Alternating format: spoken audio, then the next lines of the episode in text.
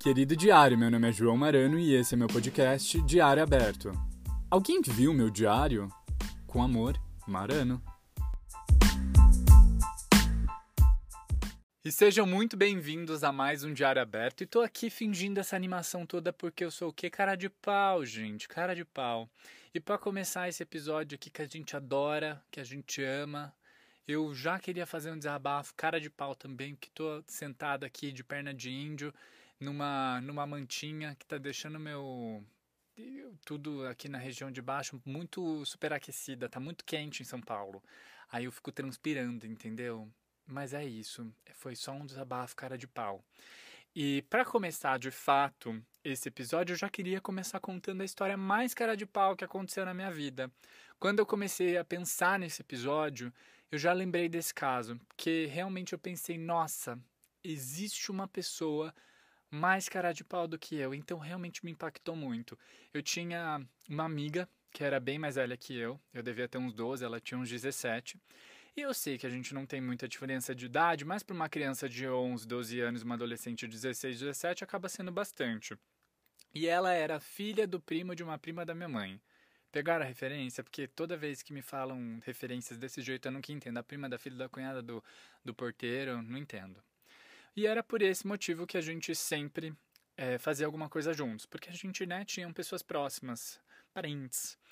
E então ela sempre ia para minha cidade, ela não morava lá e a gente acabava se encontrando, mas aconteceu dela de fato mudar para Foz do Iguaçu, que era onde eu morava na época, e eu acabei convidando ela para para minha casa várias vezes. Ela ia sempre uma vez por mês, mais ou menos. Eu morava numa chácara, tinha piscina, a gente ficava conversando, tomando sol, e eu adorava que ela ia, gente, porque eu conversava sobre coisas de gente grande, e eu podia conversar sobre sexo, então era uma maravilha. Mas algumas coisas na minha casa começaram a sumir. Primeiro, um celular antigo, que ficava guardado na minha mesinha de cabeceira. Depois, um iPod. Mas, como eu vivia emprestando meu iPod para Tainá, que era minha vizinha e é até hoje uma das minhas melhores amigas, os pais dela deixavam ela de castigo e emprestavam meu iPod para ela. Olha que danados. Mas, enfim, essa Tainá fazia realmente por merecer, gente. Fica com dó, não. E eu não lembrava se eu tinha emprestado para ela, se ela já tinha me devolvido, porque fazia tempo que eu não via ele. Mas num belo dia eu recebi a bendita da fulana em casa. Até então eu não tinha desconfiado de nada e ela me tira um iPod da bolsa e começa a mexer, na maior cara de pau. Mas como eu tenho olho de águia, eu notei um amassado bem na bordinha do iPod, que a Tainá tinha feito e ela me mostrou, ela chegou a me mostrar que ela fez, uh, que ela deu uma amassadinha. E na hora eu já perguntei, esse iPod é meu? Porque eu não tinha acreditado que ela poderia ter pegado. Eu imaginei que, tipo, sei lá, ela tivesse pegado no meu quarto e tava mexendo, porque realmente a gente, né, tinha uma certa intimidade. E ela, não, é meu, eu ganhei. E não lembro se ela falou ganha do namorado, ganha do pai. Aí eu, nossa, que tem um amassado igualzinho ao meu. E passou uns dois minutos, eu falei que ao banheiro, fui correndo pro meu quarto procurar pelo iPod futriquei por tudo, resolvi ligar para Tainá, que me confirmou que não estava com ela. Agora imagina a cara de pau da pessoa para tirar um iPod que ela me roubou para falar que é dela, que ela ganhou. Eu fiquei tão puto na hora. Eu realmente não lembro o que aconteceu depois, porque, né, eu era bem novinho, mas eu sei que com certeza rolou uma torta de climão, porque cara, é impressionante. Se eu tô irritado ou com fome, fica nítido na minha cara, entendeu? Não dá para eu ficar fingindo esse tipo de coisa. Mas eu sei que de fato ela não me devolveu o iPod naquele dia. Passou algumas semanas e eu recebi uma ligação da tal prima, perguntando sobre um celular, um iPod um óculos. Porque a fulana tinha aparecido em casa com várias coisas, ela achou muito estranho. Nem do óculos eu tinha sentido falta até então. E eles fizeram a menina vir no meu portão devolver as coisas. Imagina a vergonha. E eu fico com vergonha só de me imaginar na situação dela. E eu vou dar nível aqui, dando uma nota, eu vou dar 10 de 10. Eu não dou 8 de 10 porque ela ainda teve a capacidade de falar que o iPod tinha sido roubado. Tem que rir mesmo, né, gente? Porque assim, a ladra sendo roubada, assim é muita sacanagem. Eu sempre fui muito bom em detalhe, como no massadinho do iPod. Tanto que aconteceu uma história bem similar com o celular do meu pai. Mas essa história, passada 10 de 10, essa daqui ela é mil de 10. Umas primas minhas do Rio de Janeiro, elas foram passar o fim de ano na minha cidade, mas decidiram ficar na casa de uma amiga. Parece que a amiga insistiu e tudo mais, elas resolveram ficar lá. Mas como eu amava brincar com as filhas dessa minha prima, eu ia, já no primeiro dia, fui na casa da tal amiga, já conheci a mulher, ela tinha uma filhinha também.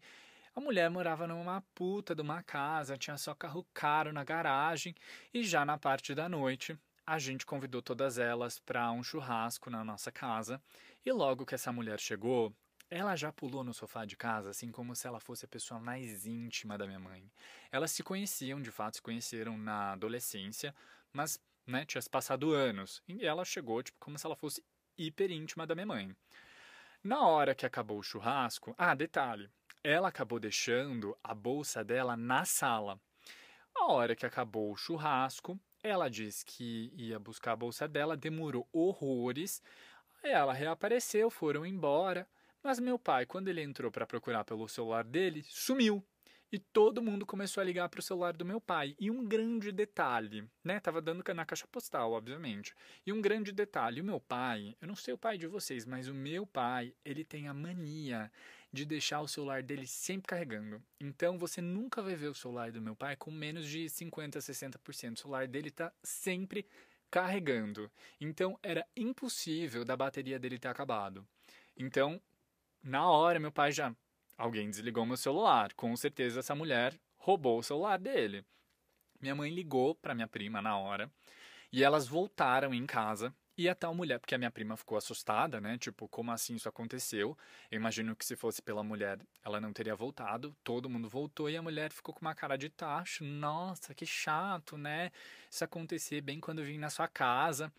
Foram embora e sem resolver nada, minha mãe ficou insistindo para minha prima para fazer a mulher devolver ou comprar um celular para meu pai. Até que a mulher de fato né, com a minha prima foram até o Paraguai. Eu vou contar também a, a coisa mais cara de pau que todo mundo que mora na fronteira acaba fazendo, que é trazer as coisas do Paraguai, que quando você vai trazer, você tira das caixas, porque senão você vai ter que pagar imposto na, na hora que passar na fronteira. Se a Polícia Federal te, pe te pegar, você vai ter que pagar o imposto. Então todo mundo tira da caixa e finge que já é usado e joga a caixa fora. E é exatamente isso que ela fez. Ela saiu com dois smartphones, mas ela saiu com uma, uma caixa só, meio que guardada ali com os fios.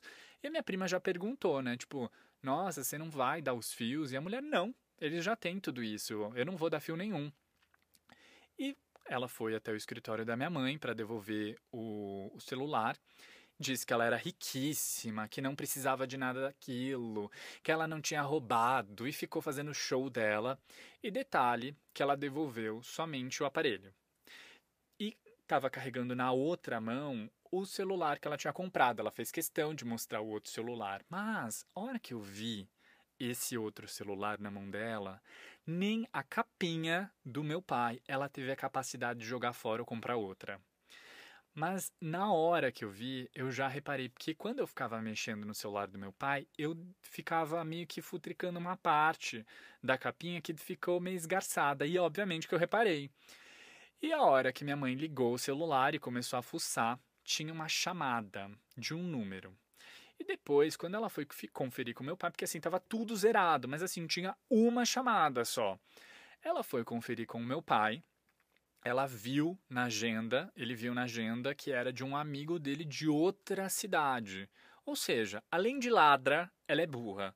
Mas você pensou que a história terminou por aí, celular devolvido, estava tudo certo. Eu fiz entrevista com todos os participantes dessa tour para poder contar essa história com o maior nível de detalhe.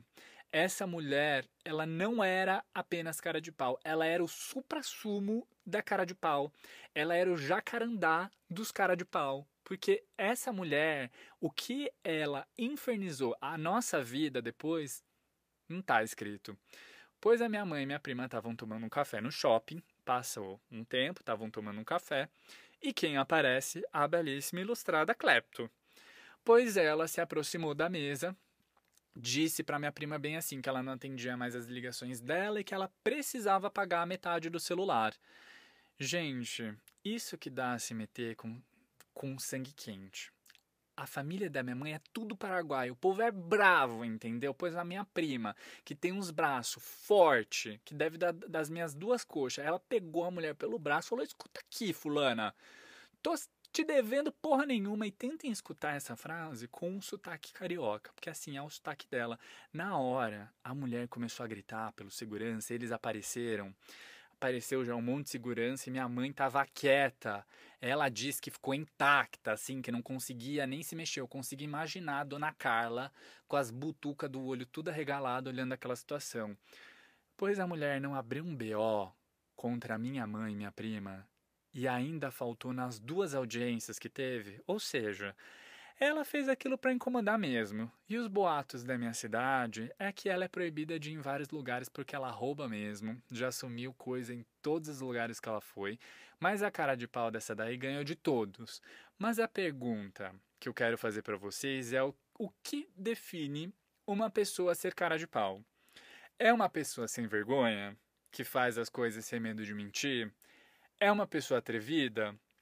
Muito provavelmente e óbvio que nesses dois casos existem pessoas que foram muito cara de pau ao nível extremo. Assim, além. Mas será que existe um meio termo? Será mesmo que não tem ali um, um, um, meio termo daquilo? É só, é só esse nível muito extremo de cara de pau? Mas eu tô aqui para provar, eu sou a prova viva, que existe sim, e eu tô nesse meio, e eu sou cara de pau mesmo. Então eu vou mentir para você quando me convém.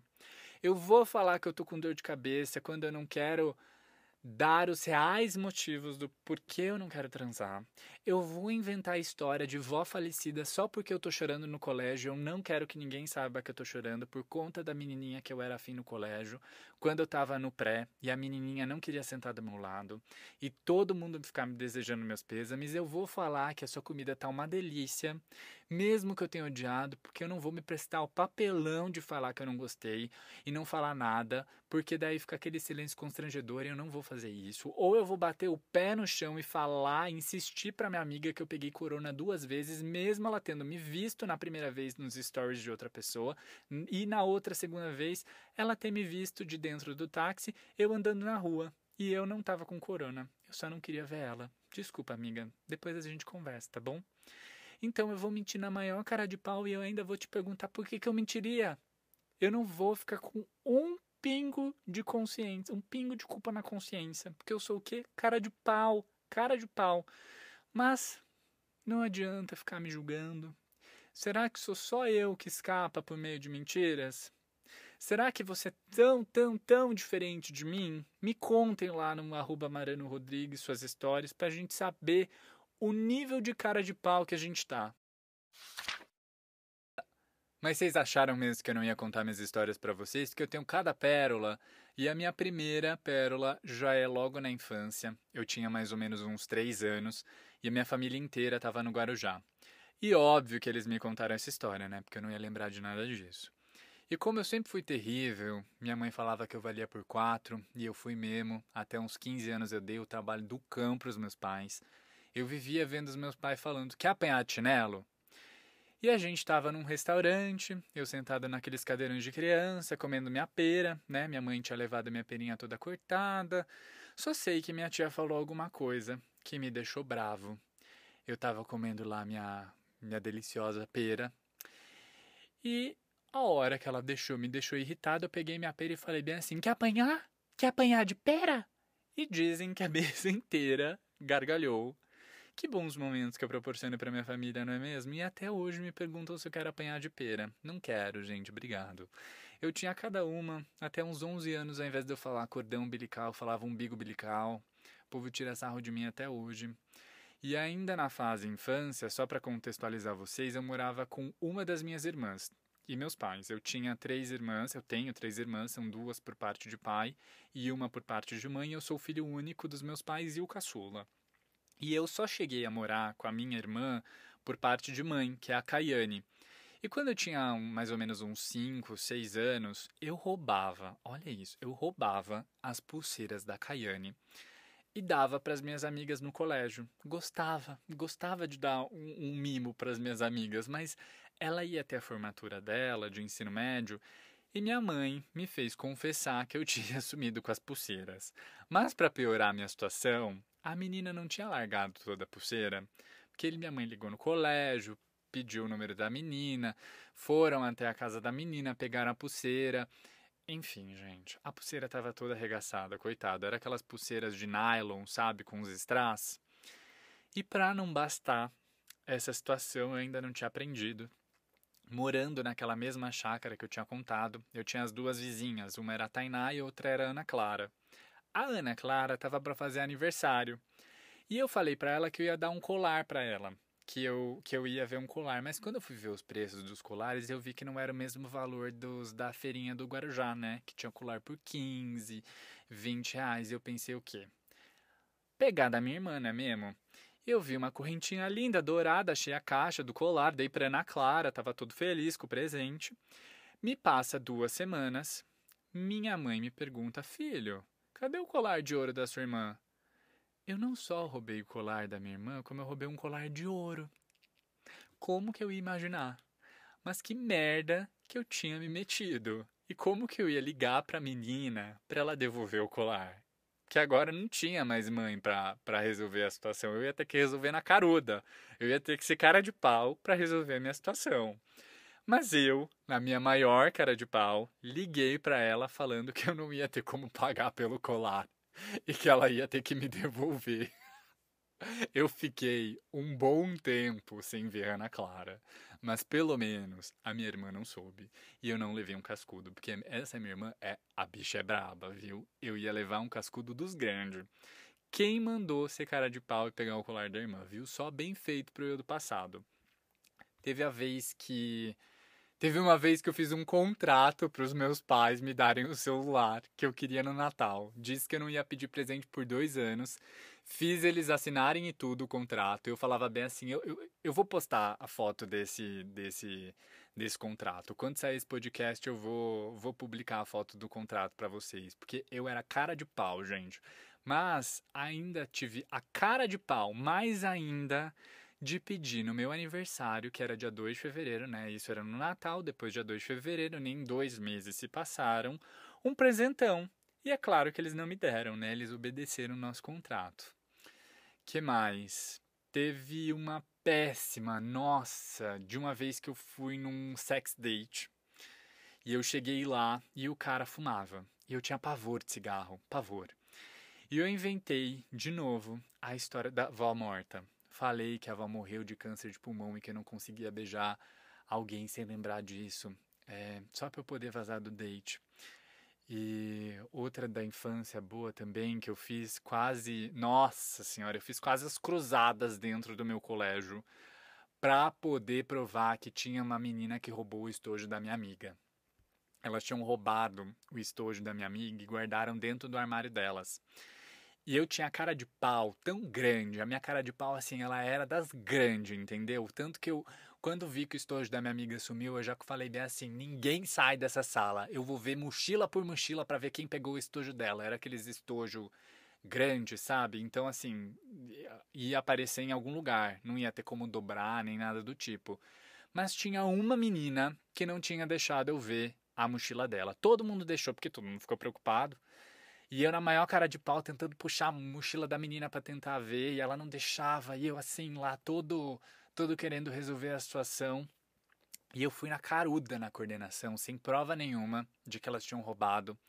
E eu fiz as duas devolverem, porque eu consegui os lápis de volta da minha amiga, porque eu sou carudo. Viu só como ser cara de pau às vezes é bom? Ajuda a amiguinha no roubo de estojo, entendeu? Eu entregava o entretenimento para minha turma e para coordenação. Que saudade dessa época. Mega rebelde. Tô achando que meu nível de cara de pau ficou intermediário comparado ao meu da infância. E como vocês também entendem muito de ser cara de pau, eu perguntei lá no meu Instagram, que é o arroba Mariano Rodrigues, quais foram as situações mais caras de pau que vocês já se meteram. Porque se tem alguém que entende de ser cara de pau, é o povo brasileiro Quando a gente precisa colocar um olhar sofrido, a gente consegue. Quando precisa colocar um olhar sofrido na tia da cantina pra dar mais um pedaço da comida, a gente consegue. Quando precisa colocar um olhar sofrido no tia da biblioteca, pra não ter que pagar a multa do livro que ficou 255 dias da nossa casa, a gente também consegue.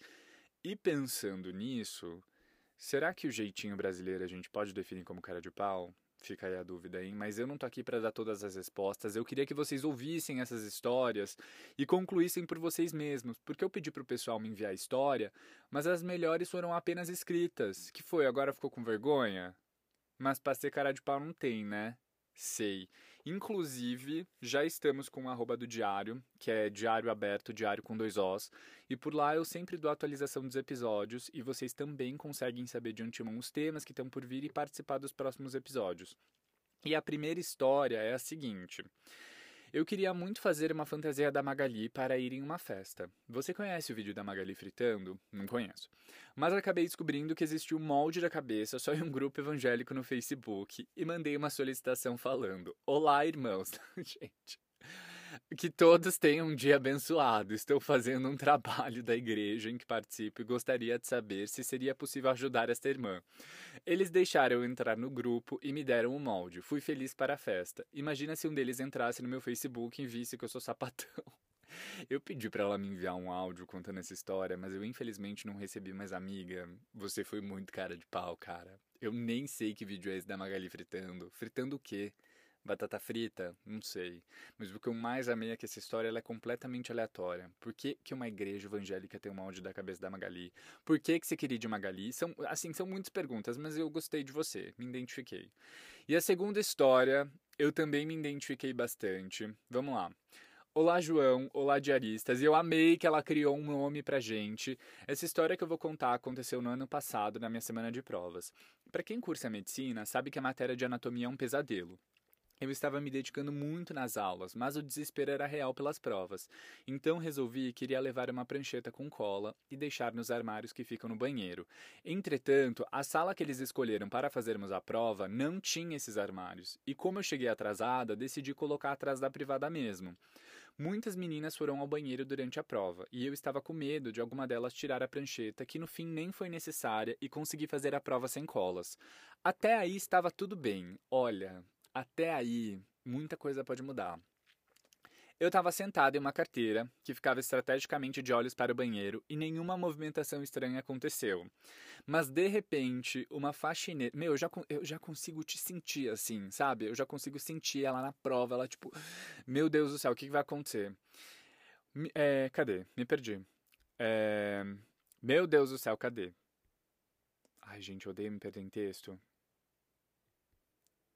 estrategicamente para o banheiro. A faxineira entrou no banheiro e minutos depois saiu com a minha prancheta e entregou para o Bedel que ficava. Vocês perceberam, né? Eu fiz até um clímax aqui do negócio para voltar a ler o texto. Entregou para o Bedel que ficava no corredor. Eu ficaria tranquila se eu não tivesse feito a burrada de ter deixado as minhas anotações com os meus marca-textos coloridos, minha letra e uma caneta de pompom que todos os professores me viam usando.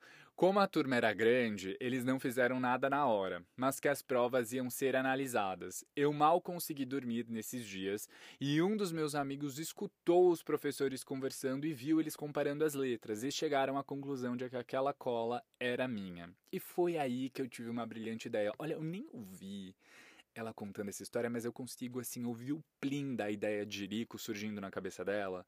Mas eu, no seu lugar, eu, eu, eu acho que eu já aceitaria, tipo, a morte, entendeu? Eu já me entregaria, porque eu não conseguiria, acho que, ser cara de pau nesse momento. Acho que eu não conseguiria. Bom, voltando. Como eu vivo perdendo as minhas coisas, eu decidi ir na sala dos professores em um horário que os professores daquela matéria iriam estar por lá. Eu cheguei desesperada e disse: Gente, pelo amor de Deus, vocês viram meu jaleco? É tamanho PP. Já é a terceira vez que eu perdi só nessa semana.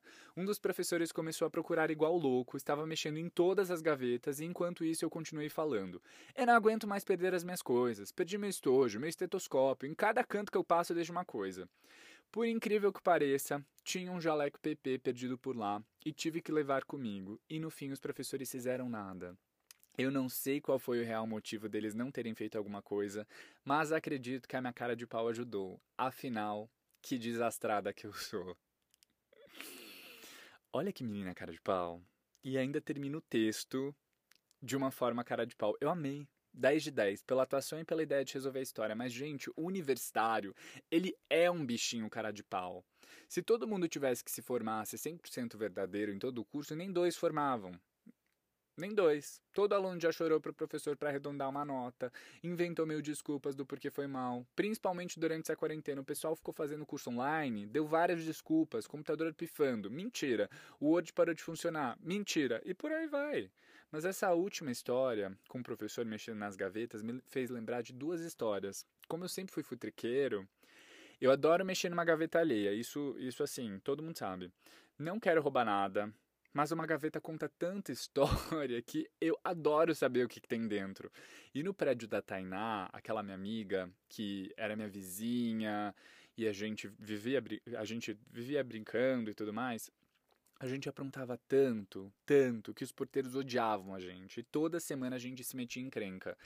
E criança é daquele jeito, né? Que é ir onde não pode e brincar do que não deve. E tinha um apartamento que estava vazio, mas a família deixou ele aberto. E era óbvio que a gente ia entrar para futricar as gavetas e achava a camisinha velha, brincava com a camisinha, fazia balão, quem nunca? E como futricador nato de gavetas, imagina se eu não iria futricar nas gavetas da minha própria casa. Quando eu morava com os meus pais, era assim, a minha, a minha diversão do dia era ficar futricando nas gavetas. Até que um belo dia eu estava mexendo em uma gaveta da minha mãe e eu achei uma sacola de papel pardo papel craft, eu não sei como chama exatamente, aquela marrom sem logo, sem nada. E quando a gente ficar mais velho, a gente descobre que essas sacolas elas servem para guardar dois tipos de coisa: dinheiro e objetos de sex shop. E para minha infelicidade, qual das duas opções vocês acham que eu achei? Obviamente a segunda. Tinha um vibrador dentro daquela sacola e eu não, eu realmente assim não sabia o que fazer. Como se eu precisasse fazer alguma coisa, né? pois eu esperei minha mãe chegar do trabalho. Falei pra gente que, que a gente precisava conversar sério, lembrando que eu tinha 12 anos. Fui até a gaveta e perguntei bem assim pra ela: que que é isso daqui? Que que é isso daqui? Coitada da minha mãe, cara. Ela não precisava disso. Ela toda, ela toda desconcertada, assim, disse que era pra ela fazer uma brincadeira com meu pai. E eu entendi o que por brincadeira? Brincadeira mesmo, né? Pega-pega, esconde-esconde, caça ao tesouro. Eu fiquei matutando ali por dias que que ela podia, qual que é a brincadeira que ela podia fazer. E eu tive uma brilhante ideia. Chamei ela e disse que ela podia esconder esse pinto no travesseiro do meu pai e falar: "O que, que é isso daqui nos seus travesseiros?" Igual eu fiz com ela, mas ela fazia com meu pai. Bom, hoje eu entendi que ela queria esconder esse pinto em outro lugar. É, é, eu gostaria de não ter entendido, mas enfim, cara, como eu era terrível. Puta que pariu. Eu tenho certeza de quando eu for pai, se um dia eu for, né? Eu vou ter a criança mais bagunceira do planeta Terra, não é possível. Será que toda criança terrível é cara de pau? Fica aí outro questionamento. E na vida adulta, eu acho que eu falei pouco dessa fase, né? Falei bastante da infância, contei bastante do, do como eu era cara de pau. Então quero contar um pouco mais da minha vida adulta, que eu acabei aprontando um pouco menos, acho. Eu sinto que quando eu fui morar sozinho aos 17, acho que foi um salto grande, assim, na, na minha responsabilidade. Então acabei aprontando menos. Mas pensando em histórias cara de pau, não sei se essa história se configura bem como cara de pau, mas no meu último emprego, eu trabalhava em uma galeria de arte e a, a gente era em seis na galeria e sempre alguém levava um docinho, um picolé, um bolo. Até que um belo dia, uma das mulheres que trabalhava na loja, gente, como eu odiava essa mulher, assim, eu, num grau.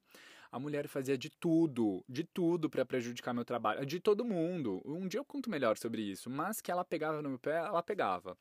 E apesar de eu ser cara de pau, tem uma coisa que eu não consigo fingir. Eu não consigo ser falso, fingir que eu gosto de alguém. Então ficava nítido que eu não gostava dela. Até que ela mesma já disse para as outras pessoas que eu não gostava dela. E num belo dia, a bonitinha resolveu levar um bolo de cenoura com chocolate e para minha insatisfação, ela cozinhava assim muito bem. Quem nega um bolo de cenoura com chocolate bem feito? Hum, não tem quem. E ainda por cima fez um bolo enorme, chegou toda melindrosa, falando que achou o bolo que o bolo tinha ficado ruim. E nesses dias a gente estava com menos gente na galeria, se não me engano.